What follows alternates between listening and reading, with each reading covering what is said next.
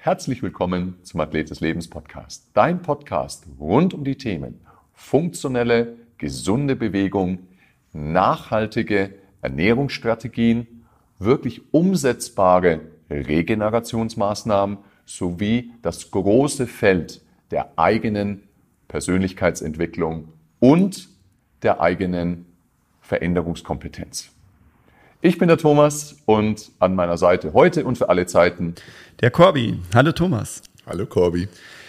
Was machen wir heute? Wir haben uns dafür entschieden, über unilaterales Training gegenüber bilateralem Training zu reden. Richtig. Was ist denn unilateral? Was ist bilateral? Ist ja wieder schön Fachchinesisch, was wir auspacken am Anfang und schauen, dass wir das ja durchleuchten. Was ist der Hintergrund? Was ist der Benefit eben sagen wir mal, einseitig zu trainieren gegenüber beidseitigem Training. Ja, genau. Jetzt hast du es ja fast schon erklärt. Ne? Fast also, ein einseitiges Training kann auch eben nur Push sein. Ja? Oder Bizeps. Ja. Oder vieles andere, was man nur eben einseitig dann bezeichnet. Das ist aber nicht das, worauf wir eben heraus wollen. Ja, ist richtig.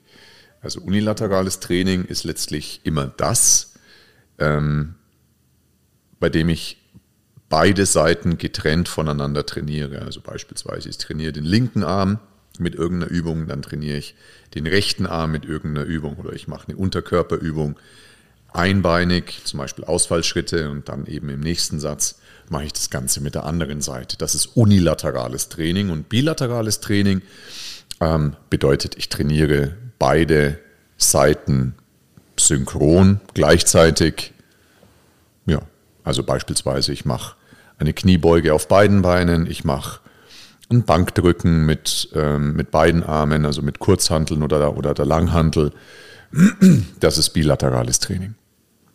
Genau, und da gibt es tatsächlich ja ganz große Unterschiede und es gibt unterschiedliche Einsatzgebiete, unterschiedliche, ähm, auch für unterschiedliche Zielsetzungen.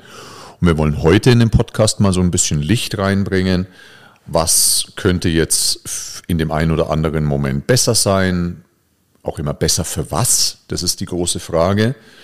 Ähm, und wann hat jedes dieser Trainingsformen, jede dieser Trainingsformen ihre Berechtigung? Ja, ich würde sagen, so herkömmlich ist, würde würd ich sagen, klassisch Fitnessstudio-Gerätetraining ist ja wahnsinnig viel bilateral. Also da kann ich mich aus meiner sagen wir mal, Gerätezeit an und für sich an keine unilateralen Übungen erinnern, die an Geräten durchgeführt wurden. Ähm, ja. Das hat sich so mit der Zeit ein bisschen ergeben. Da gab es dann vielleicht den Push, wo du dann die Arme getrennt voneinander trainieren konntest, war aber eben immer dafür gedacht, oh ja, bloß keine Disbalance entwickeln, weil die rechte Seite vielleicht mehr drückt als die linke. Das ist dann immer so der, genau, der Hintergedanke genau, gewesen. Genau, es waren, äh, da hat man dann früher tatsächlich schon von diesen unilateralen Geräten gesprochen, obwohl du ja bilateral trainiert hast, aber richtig, die, die Aufhängungen waren getrennt voneinander und dementsprechend war damals die Prämisse, dass du eben keine Disbalance kreierst, also dass du, wenn du zum Beispiel diese, diese Benchpress machst, diese, diese Brustpresse im Sitzen, dass dann wirklich der linke und der rechte Griff voneinander wirklich auch von der Aufhängung vom Gewicht getrennt sind und, äh, und du somit eben nicht mit deiner stärkeren Seite unabsichtlich stärker drücken kannst. Genau.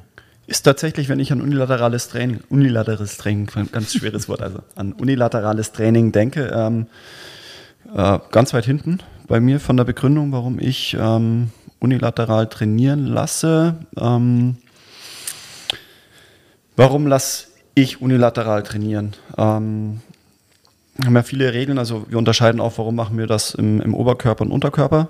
Haben wir auch funktionelle Bezüge ähm, ich nutze es häufig, weil ich sage, es gibt einige Übungen, wo ich die eine unserer Regel, eben die Prime Mover Regel, dass ich die großen Muskelgruppen, ähm, aus denen ich eben prinzipiell trainieren möchte, spüren möchte.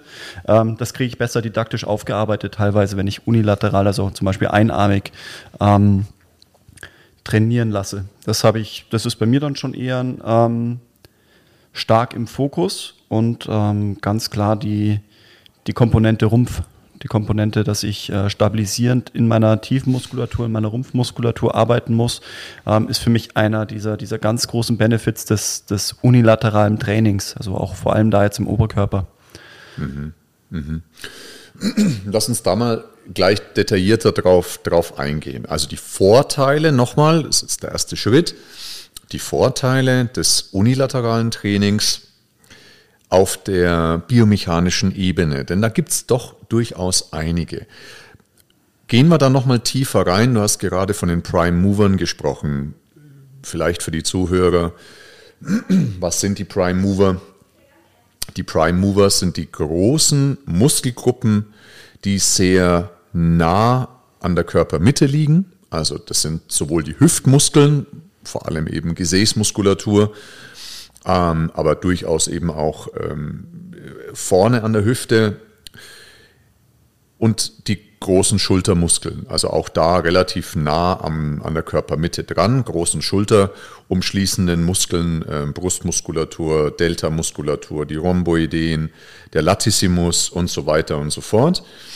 Ähm, das sind die sogenannten Prime Mover, also alles, was eben vorrangig entweder die Schultergelenke bewegt oder eben die Hüftgelenke bewegt es natürlich auch im Hüftgelenk. Natürlich sind die Oberschenkelmuskeln noch mit drinnen, also der Quadrizeps, langer Teil. Ähm, Rectus femoris, eben dieser lange Teil des Quadrizeps, sondern eben auch Anteile der ischiokoralen Muskulatur, also der sogenannten Beinbeuger, die ja auch in der Hüfte eine hüftstreckende Funktion haben.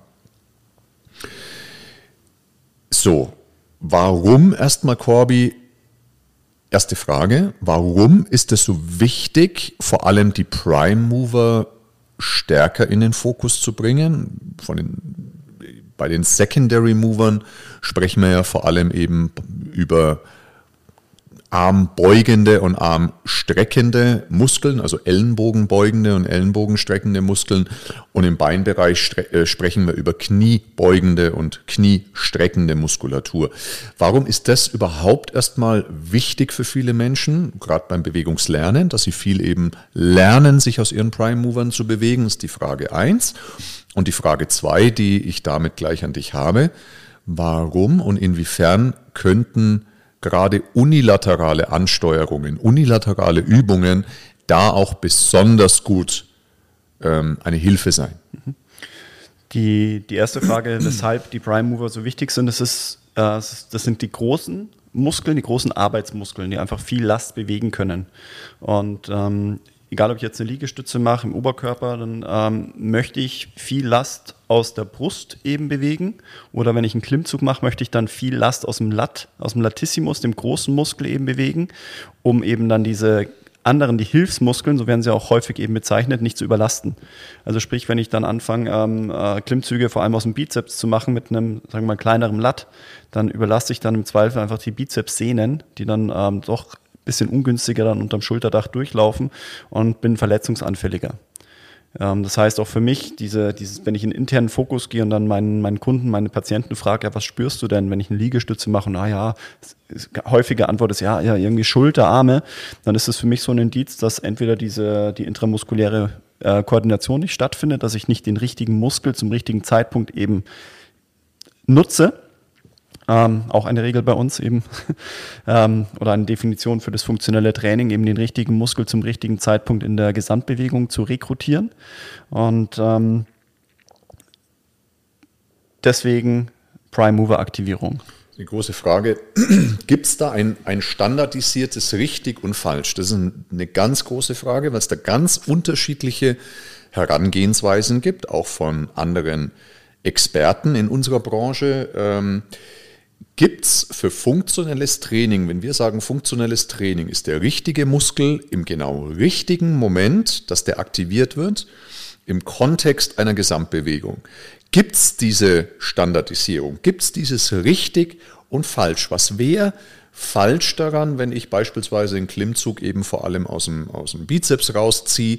Was wäre falsch daran, wenn ich einen Ausfallschritt vor allem aus dem Beinstrecker, also aus dem Kniestrecker, aus dem Quadrizeps heraus ähm, aktiviere. Vielleicht will ich das ja auch, weil ich genau da Hypertrophie erzielen möchte. Kannst ja. du da eine Antwort dazu geben? Wenn du, wenn du wirklich, wenn, also wenn du zielgerichtet genau dort die Hypertrophie erzielen möchtest und deswegen so betont die Hilfsmuskulatur ähm, trainierst, dann ist es dein gutes Recht, dann kannst du das auch machen. Das ist dann die Funktion Hypertrophie oder das Ziel, die Hypertrophie zu, genau. zu entwickeln, dann, dann passt es. Ähm, würde ich trotzdem sagen, Hypertrophie, Bizeps machen Bizeps-Curl und ähm, wenn du Klimmzüge machst, machst du halt Klimmzüge. Ja? Und wenn ich wirklich, warum auch immer, sage, ich muss, muss so Quadrizeps ähm, dominant trainieren, dann gehe ich halt tendenziell mehr in die Kniebeuge und vielleicht weniger den Ausfallschritt. Ja? Also das mhm. ist dann bei mir die, die Übungsauswahl, die ich dann eben für das Ziel mir aussuche. Schlussendlich, also der, der Ausfallschritt, wenn ich den wahnsinnig kniedominant ausübe, ähm, habe ich doch schon sehr hohen retropatellaren Druck, also Druck hinter der Kniescheibe, was dann langfristig eher zu Verschleiß führt. Klar, bringt es mich dann schon zu einem dickeren Muskel. Wenn es aber auf Kosten der Gesundheit geht, naja, dann äh, Kosten-Nutzen-Verhältnis dann eben abwägen. Mhm. Ähm, deswegen kann ich, sage ich mal, hilfsmuskelorientiert trainieren. Wäre bei mir das Ziel, das eben tendenziell, sagen wir mal, vielleicht äh, in, einem, in einem Nacherbildungssatz dann noch zu machen. Wenn ich sage, ich habe eh an dem Tag ähm, Klimmzüge gemacht und habe es geschafft, da eben viel aus meinem großen Muskel, aus dem Latissimus zu arbeiten, möchte aber nochmal eben den Fokus noch auf den Hilfsmuskel setzen, dann mache ich das dann vielleicht hinterher so klassisch erst die großen Muskelgruppen, dann die kleinen trainieren. Ja. Mhm, perfekt.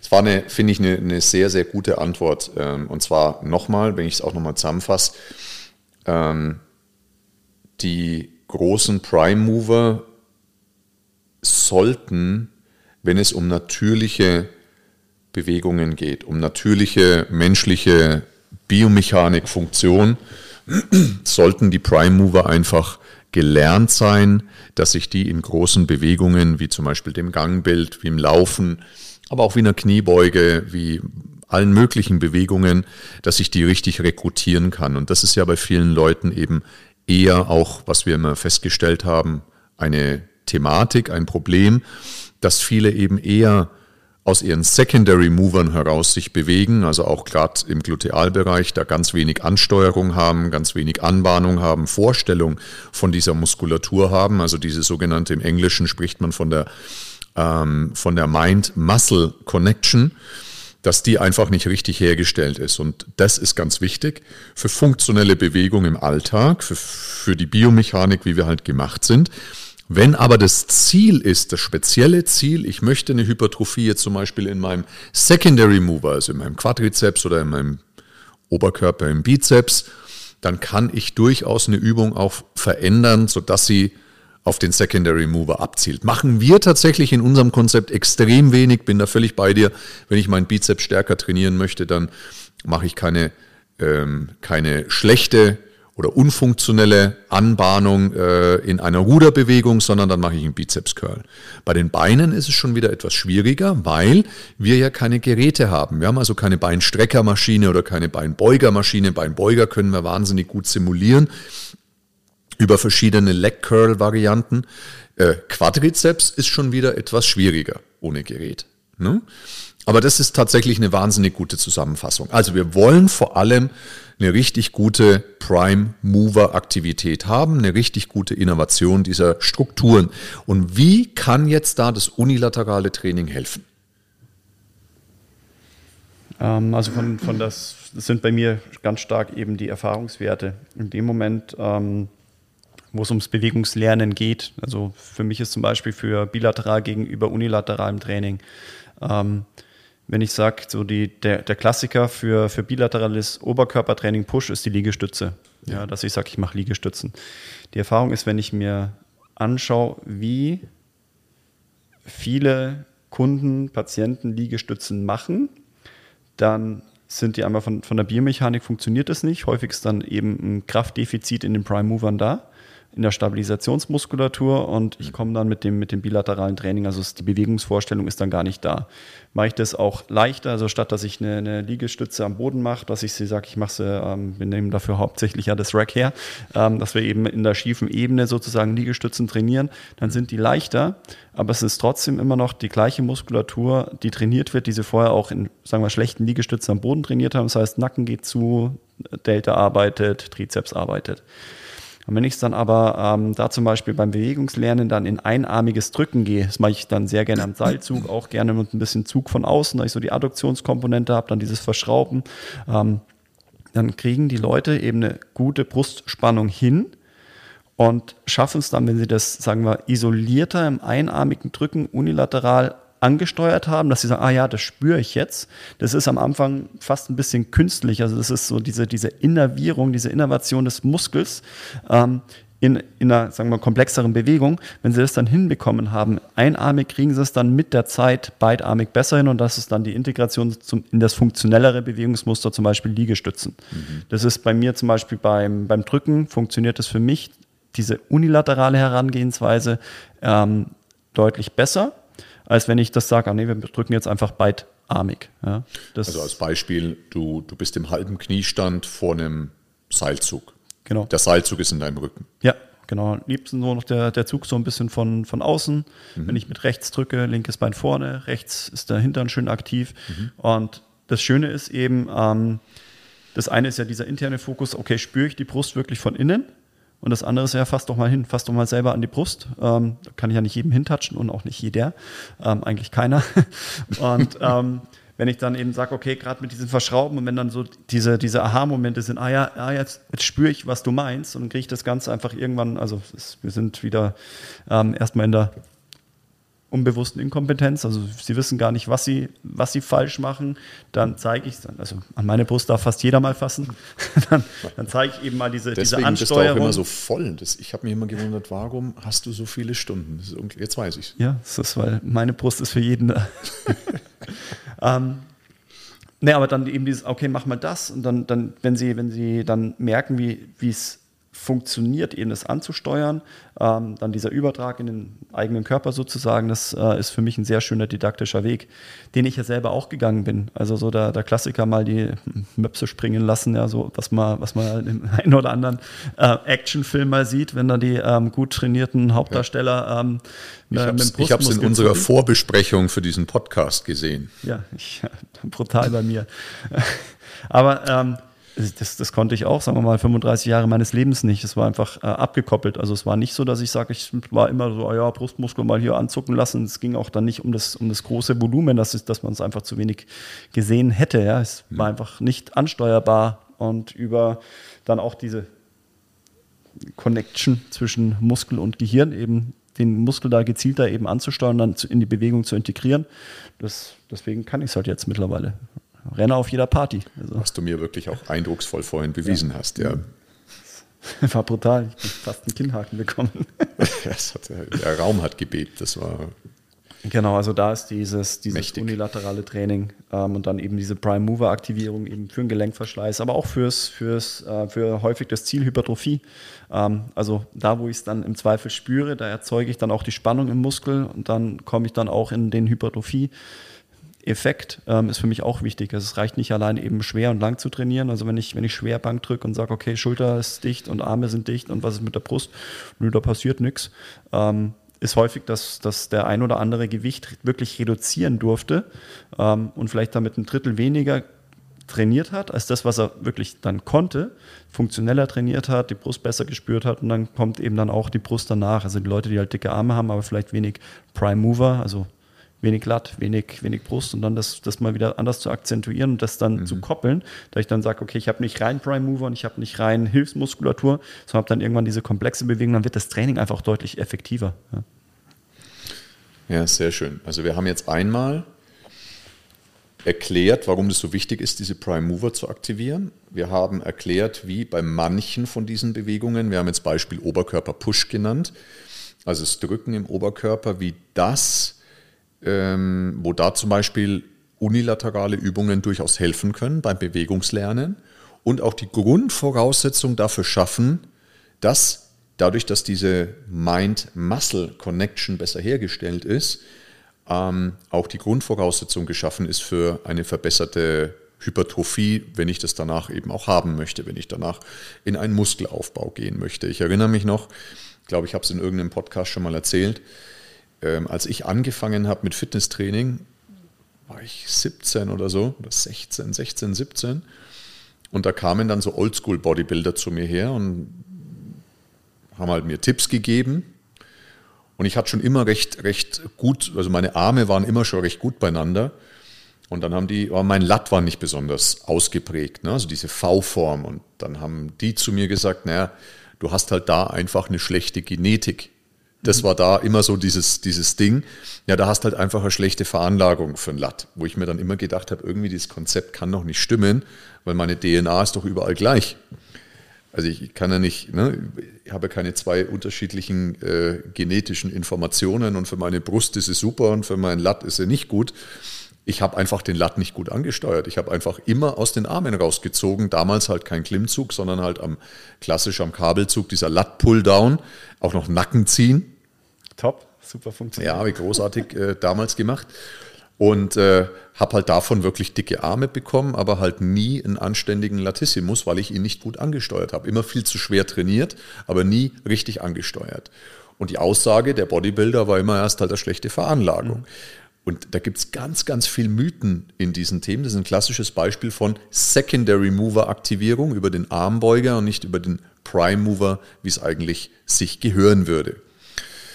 Einen dicken Nacken hast du auch noch davon bekommen. Einen dicken Nacken ja, habe ich auch noch davon bekommen. Muss ja mitarbeiten. Ja, genau. Da kommen auch klassisch Verspannungen her, ein bisschen Schulterschmerzen mit der Zeit. Ganz genau, ganz genau. Und das war tatsächlich so ein, so ein Satz, der mir da ganz viele Jahre im Kopf rumgegeistert ist, wo ich mir gedacht habe, wie kann das stimmen mit dieser genetischen Veranlagung? In dem einen Bereich, meine Arme werden irgendwie dick und mein Latissimus wächst einfach nicht. Ähm, das hat doch nichts mit Veranlagung zu tun. Und klar, ist ja ein totaler Schmarrn.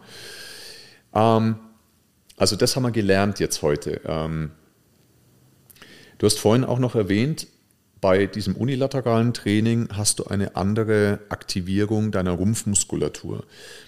Wir haben ja und wir interpretieren ja dieses sogenannte Core-Training, also Core, der Kern, dieses, dieses Rumpfkrafttraining, das ähm, interpretieren wir ja wahnsinnig stark in statische Haltearbeit. Also sprich, wenn es jetzt nach vorne und nach hinten geht, arbeiten wir nicht so sehr in Beugung und Streckung wie in einem Crunch oder einem Sit-up, also in Flexion, Extension, sondern wir arbeiten eher in einer Anti-Extension, vor allem in einer Anti-Extension, gerade beim, beim Plank, ne, beim Unterarmstütz, ähm, verhindert ja diese isometrische Spannung im Bauch, dass ich in eine zu starke Extension ähm, gerade was die Wirbelsäule betrifft, verfalle. Also es ist eine anti-extensorische Komponente, ich halte diese Position. Und jetzt ist es auch ganz wichtig zu wissen, dass wir im Bereich der Rotation vor allem ja in Antirotation denken. Das heißt, ich verhindere eine rotatorische Komponente. Das ist das, was wir auch trainieren wollen am Anfang im Rumpf. Und da hast du vorhin auch angesprochen, da kann gerade auch bei Oberkörperbewegungen und ich möchte auch noch ergänzen, bei Unterkörperbewegungen übrigens auch sehr, sehr, sehr stark, wir denken an den Hip Hinge, ähm, da ja auch enorme Vorteile bieten. Inwiefern würdest du denn das erklären wollen oder können? Also die, wir müssen erstmal überlegen, wo die Rotation stand, äh, stattfindet. Das ist diese, die Transversalebene, also einfach ein Blatt Papier vorstellen, das ihr euch auf dem, auf dem Kopf mit einem Nagel festmacht und dann könnt ihr das ähm, schön propellermäßig eben, eben drehen und da finden die Rotationen eben ja, statt. Genau, ein Propeller auf meiner Birne. Genau. so. Wie heißt das? Karlchen vom Dach hatte der sowas? Bitte? Karlchen vom Dach hatte der nicht so eine Schirmmütze mit so einem Propeller, oder? Das ist schon sehr alt, glaube ich. Das kennen viele unserer Hörer gar nicht mehr, glaube ich. Durchschnitt unserer Hörer 16, nein. ähm, also wir haben jetzt, glaube also, ich, nicht das Wetten das Publikum, aber. okay, ein Propeller auf dem Kopf ist Transversalebene. Gut, ähm, dann ist die Frage, woraus findet in der Wirbelsäule vor allem diese Rotation statt? Und da haben wir eben in der Brustwirbelsäule ähm, 45 Grad nach links, nach rechts, eben wirklich auf Wirbelsegmente. Der Rest kommt dann aus, aus den Rippen und aus dem Schulter, ähm, Schultergürtel. Und in der Lendenwirbelsäule haben wir im Endeffekt nur ein Grad. Ja. Mhm. Wenn wir jetzt eben anfangen, ganz, ganz stark zu rotieren, dann neigen wir in der Wirbelsäule dann doch dazu zu verschleißen. Und deswegen wollen wir diese stabile Rumpfmuskulatur aufbauen, eben verhindern, dass wenn wir uns eben rotatorisch bewegen beim Laufen oder ähm, auch bei Sportarten, dass wir eben nicht ständig über den Rumpf, über, den, über die Lendenwirbelsäule rotieren, sondern dass wir dort eben nach dem Joint-by-Joint-Approach eben auch stabil sind. Es ist gut, dass wir dort Bewegung haben, aber wenn wir Last haben, äh, wollen wir, dass die Rumpfmuskulatur unsere Lendenwirbelsäule eben stabilisiert. Und um das zu erzielen, machen wir viele Vorübungen, wie jetzt eben Core-Ansteuerung, eben Aktivierungen, dass ich erstmal weiß, wie kann ich denn meine Rumpfmuskulatur aktivieren, integrieren das dann gerne in den Plank. Und wenn ich das eben kann, nutzen wir eben so ein antirotatorisches Training, indem wir sagen, okay, wir drücken jetzt einarmig, der Zug kommt von hinten, das heißt, an und für sich ähm, würde mich das Ganze nach hinten rotieren lassen. Wenn jetzt der Zug zum Beispiel von rechts hinten kommt, dann drückt es mich nach rechts hinten. Das heißt, ich kann jetzt in meiner Muskelschlinge eben vom Hüftbeuger über Brust wird so eine Schlinge oder auch eben mit meiner Chormuskulatur, meine Lendenwirbelsäule, ähm, meinen Rumpf gegen stabilisieren, also gegendrehen, was aber isometrisch ist. Das heißt also, eigentlich wird es mich nach rechts hinten ziehen. Das heißt, ich arbeite wieder nach links vorne, bis ich bei Null bin und halte die Spannung und arbeite dynamisch eben aus dem Oberkörper. Das heißt, diese Rotationsverhinderung, die ich im Rumpf habe, ist super toll für, für meinen Chor, für den Rückenschutz. Und wenn ich das eben schaffe, in einem funktionellen Training eben zu, zu aktivieren, zu rekrutieren, fällt es mir dann auch wieder leichter, das in den Alltag zu übertragen. Zum Beispiel mhm. eben Laufen, Gehen, und so weiter. Dass ich mir nicht meine, meine 5S1 kaputt rotiere, sondern hier eben stabil bin und dann auch wieder schaffe, aus meinen Prime-Movern in der Hüfte zu arbeiten. Und dafür brauche ich den stabilen Core. Was bei vielen Joggern ja überhaupt nicht so zu sehen ist. Ne? Also da ist, also wirklich schön wäre beim Joggen, das Becken ist sehr stabil. Da bewegt sich nicht viel, also weder die Kippung nach vorne oder auch nach hinten. Und auch das Becken sollte auch nicht großartig rotieren. Mhm. Das wäre schön, sondern eine, eine gewisse rotatorische Komponente passiert beim Joggen, aber die kommt dann eher aus der Brustwirbelsäule minimal. Und wenn ich dann eben noch eine vernünftige äh, Hüftaktivierung habe, dann, dann, ähm, dann habe ich so eine, so eine zyklische Bewegung, die mich nach vorne bringt, aber vor allem eben aus der Hüftbeuge und Hüft, vor allem Hüftstreckermuskulatur, also eben aus der Glutealmuskulatur, aus der Gesäßmuskulatur. Und das ist etwas, was wir natürlich im Zusammen, immer im Zusammenspiel des gesamten Muskelkonzerts. Also es das heißt nicht, dass meine Beinbeuger, Beinstrecker da nicht mitarbeiten, die arbeiten natürlich mit, aber wir haben einfach gelernt, dass wenn wir den Fokus auf diese körpernahen, auf diese Körpermitte nahen Muskeln legen, auf die sogenannten Prime Mover, dass sich vieles der restlichen Komponenten, also das Bein runter dann laufend, also Secondary Mover, kniebewegende Muskeln und, ähm, und die tertiären Mover, die dann eben das Sprunggelenk vor allem innervieren, aktivieren, also die Wadenmuskulatur zum Beispiel, Tibialis anterior, also vorderer Schienbeinmuskel. Das ist schon total wichtig nur immer in diesen ganzen Schlingen zu denken, das macht wirklich Sinn, wenn wir, so haben wir es einfach äh, festgestellt, wenn wir vom Prime Mover ausdenken und nicht eben von unten nach oben denken, sondern von der Körpermitte und dann abwärts denken. Es kann trotzdem sein, dass zum Beispiel der Tibialis anterior eine gewisse Schwäche hat, dass der nicht richtig funktioniert. Das kann passieren, ja. Aber was einfach nicht unser Ansatz ist, dass wir dann sagen, okay, jetzt trainieren wir den erst einmal isoliert auf, sondern eben in der Kette. Möglichst in der Funktion eben, ja. In der Funktion, genau. Wenn das in der Funktion nicht funktioniert, eben überlegen, okay, warum ist der nicht integriert? Dann macht es durchaus Sinn, dass ich sage, okay, vielleicht den Tibialis an, ähm, freimachen, mal ansteuern und dann in die Bewegung integrieren. Also es macht, das passt schon. Total. Nur halt nicht sagen, okay, der bewegt jetzt, keine Ahnung, drei Kilo statt 25 Kilo und jetzt müssen wir erstmal Hypertrophie dort erzielen. Also es ist dann häufig eben, dass diese ähm, Muscle-Mind-Connection ähm, nicht, nicht da ist, ja, dass diese Verbindung ja. eben nicht ist und nicht rekrutiert wird. Und eben noch eine andere Geschichte, gerade bei diesem Oberkörper-Push, wenn der Kabelzug eben hinter mir ist, da ist es eben, da sind wir auch recht, recht pingelig tatsächlich bei sowas, ähm, dass wenn wir jetzt mit dem rechten Arm drücken, also nochmal die Vorstellung, der Kabelzug ist hinter mir und ich drücke jetzt mit dem rechten Arm ähm, kerzengerade nach vorne, also ein Push horizontal. Ich knie. Nochmal, rechts drücken. Dann knie ich auch auf dem rechten Knie. Und der linke Fuß ist vorne aufgestellt. Das ist also ein halber Kniestand. Das ist für uns eine schöne Position. Und dann sind wir in wahnsinnig in interessanten und guten sogenannten Muskelschlingen unterwegs. Das heißt, auf derselben Seite, auf der ich drücke, also rechts, spanne ich auch aus der gestreckten Hüfte, spanne ich meinen Hintern an. Mein Chor, meine Mitte ist fest. Ich habe eine, erstmal eine gute Beckenstellung, das ist ganz wichtig, immer diese Chororganisation als erstes. Ich kann tatsächlich keine gute Aktivierung der Muskulatur erzielen, wenn mein Becken nicht richtig zu meinem Rippenbogen steht, keine Chance. So, dann spanne ich den Po richtig fest an, ich spanne den Bauch gut an, ich aktiviere den Bauch, habe eine gute Atmung und habe somit eine wahnsinnig fantastische Muskelschlinge, die mir auch auf Dauer, wie du auch gesagt hast, auch im Alltag helfen kann. Es ist nicht falsch rum, wenn wir jetzt auf dem linken Knie knien und der rechte Fuß steht vorne, wenn ich rechts drücke, ich werde mir dadurch nicht wehtun, aber es ist eben nicht ganz im Sinne dieser sogenannten Muskelschlingen. Noch deutlicher wird es, wenn wir ziehen.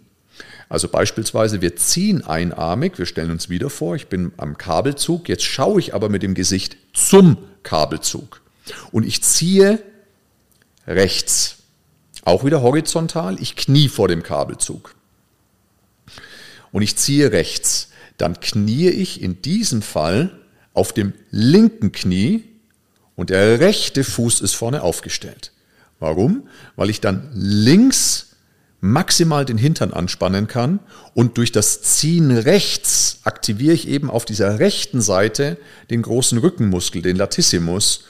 Und es gibt einfach wunderbar in Literatur wissenschaftlich beschrieben Faszienschlingen, auch Muskelschlingen, die diagonal quer über den Rücken rüber verlaufen. Also beispielsweise von der linken Gesäßmuskulatur übers ISG auch drüber zur rechten Rückenmuskulatur. Und diese Verschaltung kann mir durchaus helfen, Rückenschmerzen in den Griff zu bekommen, noch stabiler zu sein, eben bei athletischen Bewegungen, bei läuferischen Sprintbewegungen und so weiter. Also gerade diese Diagonalverschaltung in diesen Schlingen ist wirklich großartig und fürs Leben und auch für alles Läuferische beispielsweise hochfunktionell.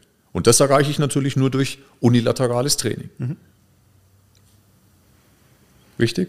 Absolut. Das heißt also einmal klar die Stabilisation vom Chor, Muskelschlinge und dadurch dieses Alltagsnähere, wirklich das Funktionelle, Umsetzbare in den Alltag erreichen genau. wir einfach wunderbar durch das unilaterale Training. Total. Denken wir jetzt mal Unterkörper nochmal. Jetzt haben wir ja nur Oberkörper gedacht. Denken wir mal Unterkörper und bleiben bei der Thematik der Biomechanik. Und lass uns mal an das für uns echt wichtige Bewegungsmuster, den sogenannten Hip Hinge, denken. Kannst du erst einmal noch kurz erklären, was ist der Hip Hinge? Mhm. Also der Hip Hinge, klassisch ist, also Hüftscharnier wäre die Übersetzung, kann man sich auch in der, im ersten Moment gar nicht so viel äh, vorstellen. Äh, denkt dabei ähm, ans Kreuzheben. Und Kreuzheben ist eben nicht aus dem Kreuzheben. Rumänische Kreuzheben. Ja, genau. Ja. Also das heißt, dass wir ähm, aus einer in eine Hüftbeugung gehen und dadurch nähern wir uns mit dem Oberkörper den Boden an. Also wir stehen zum Beispiel beidbeinig, gerade, dann schieben wir den Po nach hinten raus, beugen leicht die Knie, bis dann der Oberkörper annähernd parallel zum Boden ist, unter Berücksichtigung des, des Chors, dass wir den Chor organisieren, unsere natürliche Lordose haben. Dadurch wird der Po nach hinten eben aufgedehnt, also in Vorspannung gebracht und dann, wenn wir nach oben kommen, das Becken wieder nach vorne schieben, die Brust zur Decke, ähm, schaffen wir uns eben auch wieder aus dem Prime Mover, aus dem Po in die Streckung zu bringen. Das wäre eben das, das, das Funktionelle. Hier jetzt bilateral. Genau. Und jetzt denken wir an den Hip Hinge unilateral. Was sind da die Riesenvorteile und was ist da die Schwierigkeit? Beim Bewegungslernen des Hip Hinges gehen wir ja auch ganz am Anfang schon sehr stark von der unilateralen Herangehensweise aus, ähm, obwohl es so wackelig ist. Mhm. Warum überwiegen, warum, warum überwiegen für uns die Vorteile? Also es ist die Frage, ähm, es wäre wieder die Frage, warum mache ich denn dieses ähm, bilaterale gegen dieses unilaterale Training und was habe ich, sagen wir mal, als Zielmuskulatur? Und wenn ich sage, wir machen das unilateral, ja, ist im Endeffekt auch eine Antirotation. Das heißt, wenn ich auf einem Bein stehe, verschiebt sich mein Schwerpunkt. Wenn ich mich jetzt aufs linke Bein stelle und einen, ähm, den Hip Hinge mache, also die, die Standwaage nennen wir sie dann im, im, in der Verbrauchersprache sozusagen, dann ähm, zieht sich ja, zieht meine ganze rechte Körperseite, die in der Luft schwebt, die wird nach unten klappen. Und ich muss sie aus der, aus der Hüftmuskulatur, auch aus dieser kompletten Schlinge wieder, ich muss mich stabilisieren können. Habe ich auch wieder um diese Antirotation. Genau, ja. um das, äh, um mich, ähm, um die ganz, um diesen ganzen Hip sauber zu machen. Und das heißt, ich schaffe da eben die häufig eben, sagen wir, atrophiert und nicht innervierte, also nicht integrierte Muskulatur, gerade die kleinen Gluten, äh, Medius Minimus zu, zu rekrutieren, um da eben die Stabilität im Hüftgelenk eben zu erzeugen. Das ist, da muss ich, das ist, das ist der, der wunderbarste äh, Ausspruch. Das ist nämlich die stabile, also vor allem auch, auch die stabile Abduktion ja. vom proximalen Hebel. Großartiger, großartiger äh, Spruch. Das ist selbst in den Fachausbildungen, die wir in unserer R1 Academy geben. Es sind noch wenige Plätze frei. Meldet euch jetzt an. Ähm, sind die Augen immer groß, wenn es heißt, was ist denn die stabile Abduktion vom proximalen Hebel? Aber es ist genau das. Genau, dass ich mit dem Becken, also im Stand, mit meinem Becken, auf, wenn ich auf einem Bein stehe, ich stehe links, habe das rechte Bein zum Beispiel abgewinkelt, aber meine, mein Becken ist immer noch in der gleichen Ebene, also kippt eben nicht in, auf der rechten Seite nach unten ab. In die Adduktion. Weil das wäre dann eine Adduktion, wenn ich mir das eben anschaue, der Fuß ist gerade, das Becken geht nach rechts unten, das wäre dann eine Adduktion.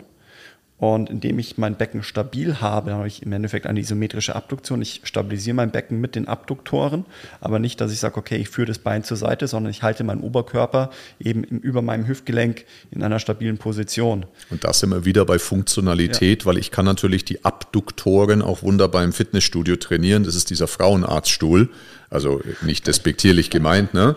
Das schneidet man nicht raus. Aber es schaut aus wie ein Frauenarztstuhl, also so stelle ich ihn mir vor. Also ich sitze auf diesem Gerät, äh, bin mit den Beinen in, in zwei Polstern, geführten Polstern drinnen und bewege meine Beine nach außen gegen einen Widerstand. Ne? Das ist dann ich, ich trainiere meine Abduktoren, aber eben nicht in dieser geschlossenen Kette, nicht in dieser, wie wir es nennen, Funktionalität, richtig? Absolut nicht. Und häufig, ähm, also ich weiß noch früher, warum, warum machst du denn die Übung? Ja, wegen meinem Oberschenkel, ich will hier außen mehr oder weniger Muskulatur haben. Das ist immer so. ähm, das funktioniert halt nicht. Also es, ja, es kann schon sein, dass ich das dann spüre und vielleicht dann noch meinen Tensor, also einen kleinen Muskel an der Hüfte überlaste. Ähm, da sind wir wieder auch bei dem bei dem Innervieren und Integrieren, sondern Klar, das Ziel ist, den, den Po zu trainieren, aber die wenigsten nutzen halt die Muskulatur so, dass sie gegen Widerstand die Beine auseinanderdrücken. Ja? Ähm, sondern wir brauchen eben diese Hüftabduktoren, dass die Leute nicht im X-Bein rumlaufen. Das heißt, wenn ich, wenn ich selber beim Laufen bin und dann mir jemand entgegenkommt oder beim Wandern finde ich es ganz extrem, wenn, wenn vor mir Leute gehen und dann den Berg hochgehen und ich sehe also bei, bei jedem ähm, bei jedem Schritt knickt halt das Knie und das Sprunggelenk nach innen ein, dann macht sein Kopf immer wieder also immer wenn das Knie nach innen reingeht, ich denke mir so, boah, weiterlaufen, dann kommt die Lateralflexion in der Wirbelsäule. Also wir kriegen eben wahnsinnig viel Verschleiß, das Knie geht nach innen, die, Kniescheibe geht nach außen. Dann heißt wieder ein Vastus mediales auftrainieren, damit die Kniescheibe wieder zentriert ist, was ich nicht ähm, als sinnvoll erachte. Also der, der, der, der, der innere Kopf des äh, Quadrizeps des Kniestreckers ist der Vastus medialis. Also ne? ich sage jetzt hier gerade nicht, dass der nicht eine Stabilisationsfunktion hat, aber er hat sie eben als Funktion. Genau. Aber es ist halt nicht, dass der von der so nach innen zieht, dass der mir meine Kniescheibe innen hält, sondern indem ich dann eben ein Beinachsentraining mache und das Ganze funktionell, dass ich eben sage, okay, mein Knie schaut nach vorne, auch wenn ich dann ähm, eine hüftbeugende Bewegung mache und eine kniebeugende Bewegung, verhindere ich diesen medialen Kollaps, dass mein Knie nach innen geht. Das heißt, mein Knie muss gerade ausschauen oder sogar leicht nach außen zum kleinen C, das ist dieses Verschrauben. Ähm, und das erreiche ich nur, wenn mein Hintern aktiv ist. Und zwar mhm. eben die Abduktoren, dieses, dass ich diese leichte Außenrotation mache. Und das schaffe ich bilateral, ist es, ähm, habe ich sehr wenig Stabilisationsfunktion oder ich benötige genau. wenig Aktivierung in den Abduktoren. Das heißt, ich kann aus einer relativ, sagen wir mal, instabilen Hüfte, könnte ich sehr schwer bilateral Kreuz heben. Total. Weil ich da aber eher aus meinen großen Muskeln, aus dem Gluteus Maximus arbeite. Wenn ich das Ganze aber dann einbeinig mache, versage ich im Zweifel. Ja? Das Richtig, heißt, ich brauche ja. dieses, dieses unilaterale Training, eben dieses Ausgleichstraining, weil das ist die Muskulatur, die ich dann alltagsbezogen am meisten brauche. Bei jedem Schritt, bei jedem Treppensteigen, beim Joggen. Und wenn eben meine Abduktoren nicht aktiv sind, dann werde ich immer wieder in Knievalgus kommen und damit habe ich irgendwie mit der Zeit leider Knieverschleiß. Das ist richtig. Ja. Und ähm, da ist für mich, also Einlagen ähm, können Sinn machen. Nur wenn ich sage, okay, X-Beinstellung, wir machen Einlage drunter, weil dann habe ich ein Fußgewölbe und dann passiert von unten nach oben alles super. Daran glaube ich nicht, habe ich auch keine Erfolge bisher bei mir verzeichnen können, sondern ich sehe einfach dann in der Kopplung, dass ich ein stabiles Fußgewölbe habe, eine gute Beinachse und dann kopple ich eben meine kurzen Fußmuskulatur mit der Hüfte, mit den Abduktoren und schaffe eine stabile Beinachse, indem ich eben einbeiniges Training mache, unilaterales Training, antirotatorisches Training für den Unterkörper. Genau. Und habe dann meine Stabilisationsfunktion. Und dann kann ich, ich mich bei, dem, bei der Standwaage festhalten. Am Anfang kannst du es machen, wenn du, also es macht ja eben keinen Sinn zu sagen, okay, deine Muskulatur ist so schwach und, und deinnerviert. Ähm, aber wir trainieren das jetzt einfach die ganze Zeit mal im X-Bein, weil ähm, ist ja das Funktionelle. So, nein, das Funktionelle ist, es muss eben der richtige Muskel zum richtigen Zeitpunkt sein. Und genau. wenn ich wieder ins X-Bein komme, dann werde ich zweifelsfrei nicht meine Abduktoren aktivieren. Das heißt also, ich gebe so viel Unterstützung, dass ich die Übung funktionell mache. Ich gehe so weit in die Regression, das kann mit Festhalten sein. Das sind, da nehme ich dann, dann Superbänder äh, mit her, zum Beispiel um auch die dorsale Kette unter Spannung zu halten, ähm, dass der, der Chor organisiert ist. Ich gebe vielleicht sogar das Gewicht auf die Standbeinseite, weil ich da den Schwerpunkt eben nach zur Standbeinseite ja. hin verlagert. Die Muskulatur muss weniger arbeiten. Sie muss immer noch arbeiten, aber vielleicht muss sie jetzt gerade so viel arbeiten, dass ich es stabilisieren kann. Mhm. Und dann schaffe ich wieder die, die, die Muscle-Mind-Connection. Ich bekomme die, das Bewegungsmuster saubere hin und dann kann ich es eben aufbauen. Und dann, wenn ich meine stabile Beinachse habe, dann macht es auch Sinn, dann langfristig eben aufzuladen, ja? je nach Zielrichtung. Und dann könnte es auch bilateral sein. Ja, klar. Genau. Klar dann werde ich zwar trotzdem beim bilateralen Training nicht so stark meine ähm, kleine Hüftmuskulatur trainieren, habe ich dann aber bei dem Training auch nicht als Ziel, sondern möchte ich der, im Zweifel einen knackigeren Arsch hinkriegen oder genau. einfach funktionell viel Gewicht heben. Genau, richtig. Also das ist auch mal ganz, ganz wichtig äh, zu wissen, auch für viele, die Anwender sind und sagen, hey, ich trainiere in Anführungszeichen ähm, sehr viel mit ganzen Bewegungen, also im Volksmund funktionell und das vielleicht auch in, in einer Art Bootcamp-Style oder was auch immer. In dem Moment, wenn ich diese funktionellen Übungen mache, also sprich eine einbeinige Standwaage, ein Ausfallschritt, was auch immer, und ich mache das nur so irgendwie, nur so ungefähr, dann ist es nicht funktionell, weil dann habe ich eben nicht den richtigen Muskel im richtigen Moment im Kontext der Gesamtbewegung. Also einfach nur irgendwie die Standwaage auszuführen, hat nichts mit sinnvollem Training zu tun, wenn ich da keinen anständigen Coach an meiner Seite habe oder auch wenn ich es alleine mache, da einfach diese, dieses Gespür und diese Biomechanik nicht hinbekomme, ja, dann wäre es fast besser, ich gehe ins klassische Fitnessstudio und gehe an die Maschinen, bevor ich da irgendwie um das eigentliche Ziel herumtrainiere. Ja, das ist das, wo ich immer sage, also Training ist, ist wenn du es durchschaut hast, irgendwo dann leicht, also gerade die Biomechanik, die ist... Ähm, ja, wenn, wenn du mal drin bist, dann auch einfach gestrickt, aber Training ist nicht einfach, eben diese, diese Übung einmal richtig hinzubekommen, da diese, dieses Bewegungsgefühl zu bekommen, das einmal vernünftig gezeigt zu bekommen, auch zu verinnerlichen, dann ist, sage ich mal, die Spielwiese fürs Training komplett eröffnet. Das ist es, ja. Das ist eben das Wichtige. Bewegungskompetenz. ja, und da hilft das, das eine äh, unilaterale Training einfach sehr, sehr stark weiter. Total, total einen Gedanken, jetzt haben wir schon sehr viel abgedeckt. Ähm, ich hoffe, dass, das, dass, dass jeder ein bisschen Lust bekommt, auch ähm, unilateral zu trainieren, denn es lohnt sich richtig, richtig doll.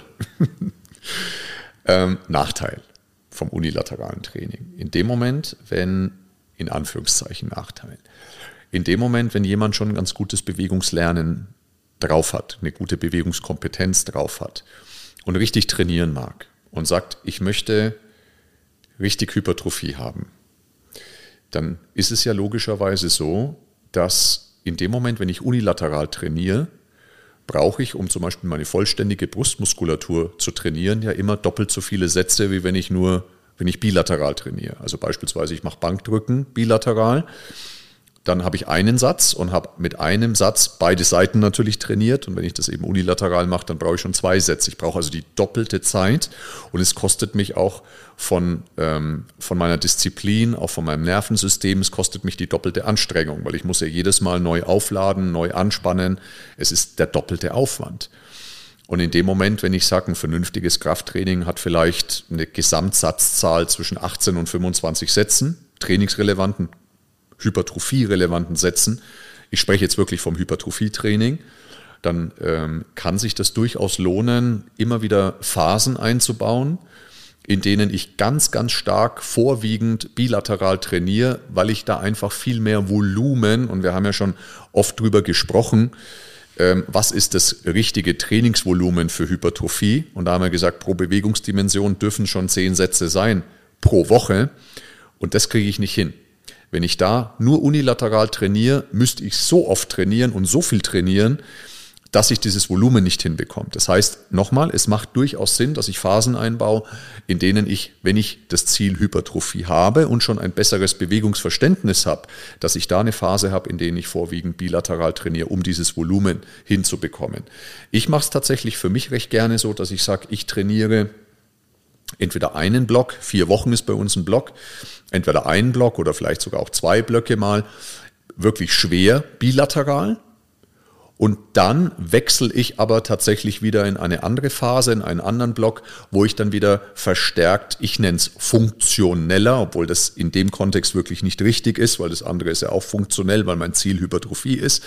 Aber ich sag mal, funktioneller im Sinne der muskulären Schlingen dann trainiere und dann eben unilateral trainiere. Bei gleichbleibender Gesamtsatzzahl. Und noch einmal, bei gleichbleibender Gesamtsatzzahl des Trainings halbiert sich das Trainingsvolumen dann auf die einzelne Muskulatur, wenn ich alles unilateral trainiere.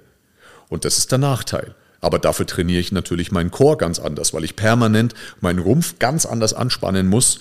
Ähm, bei einer unilateralen Push-Bewegung im Oberkörper, wie wenn ich jetzt ähm, bilateral Bankdrücken mache. Ich muss ganz anders meine Rumpfmuskulatur innervieren, rekrutieren, aktivieren.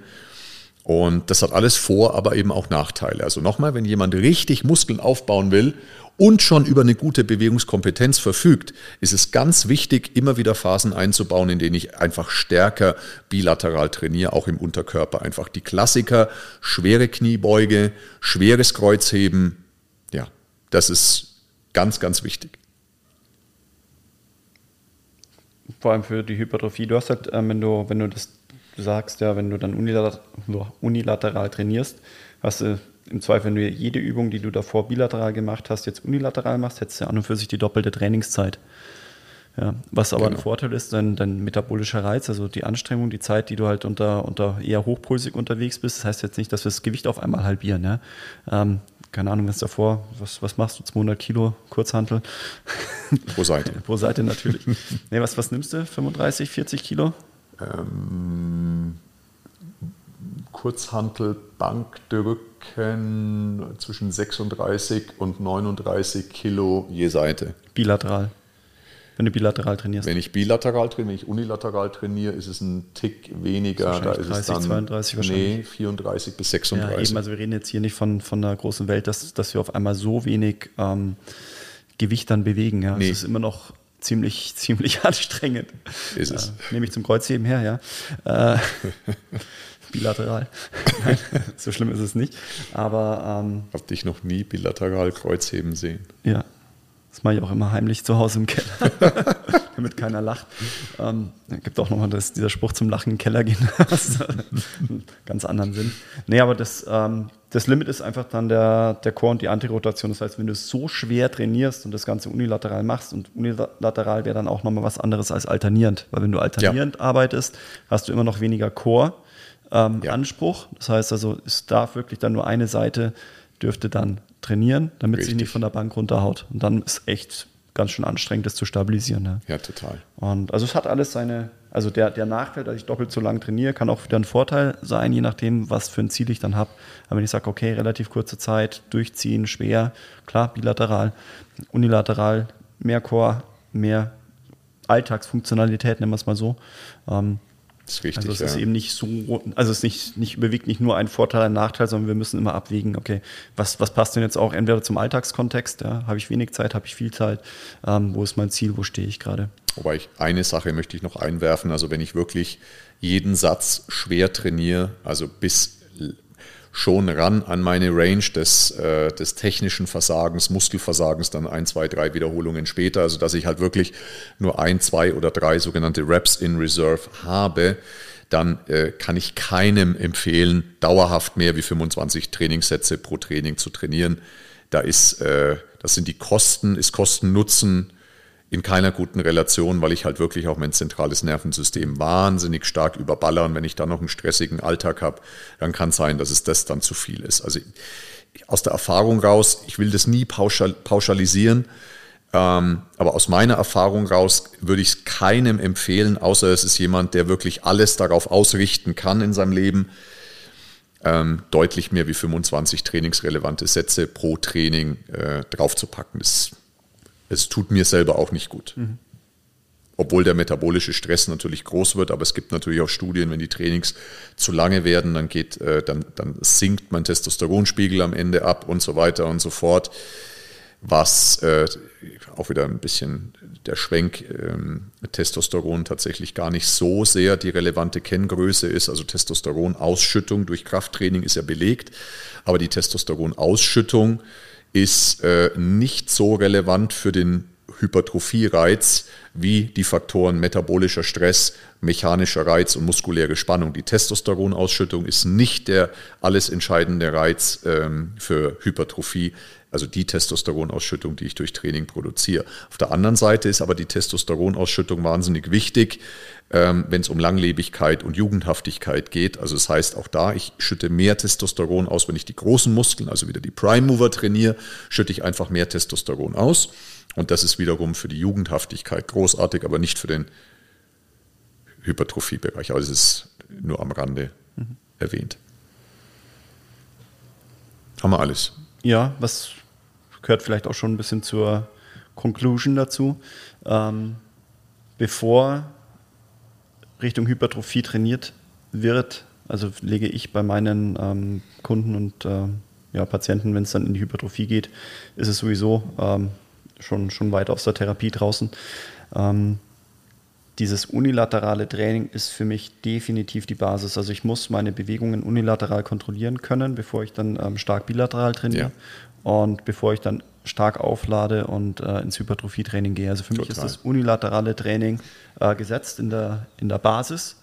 Und nach oben hin habe ich dann wieder die Spielwiese, dass ich mehr bilateral trainiere. Genau, sehe also. ich hundertprozentig genauso. Super. Was nimmst du mit?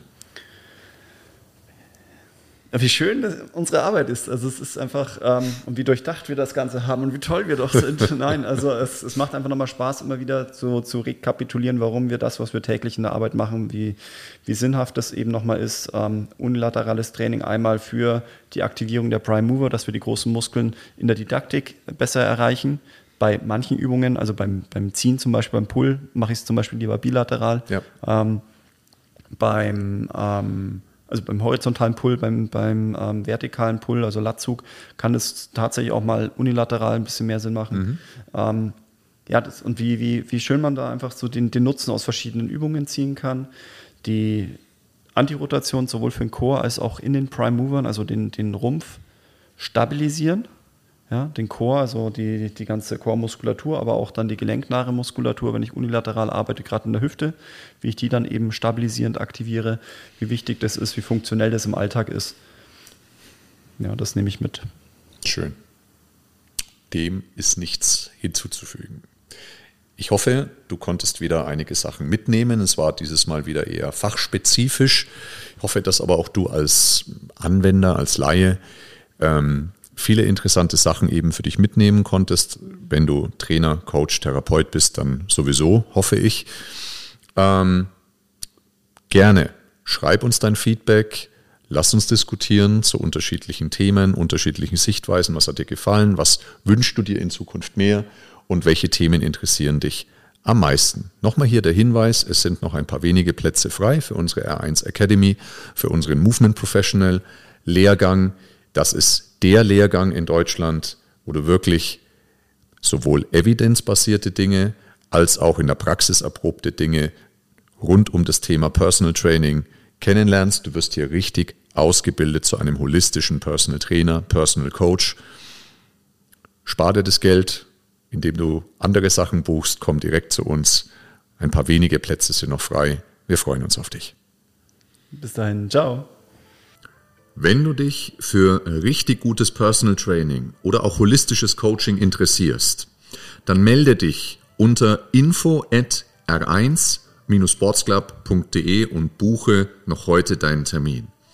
Alternativ kannst du uns natürlich auch besuchen auf unserer Website unter www.r1-sportsclub.de.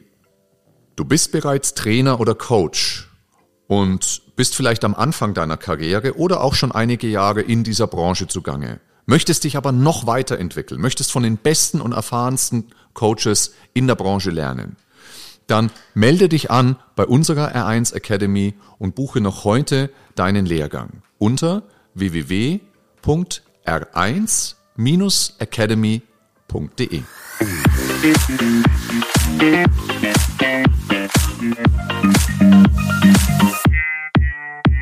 Hey.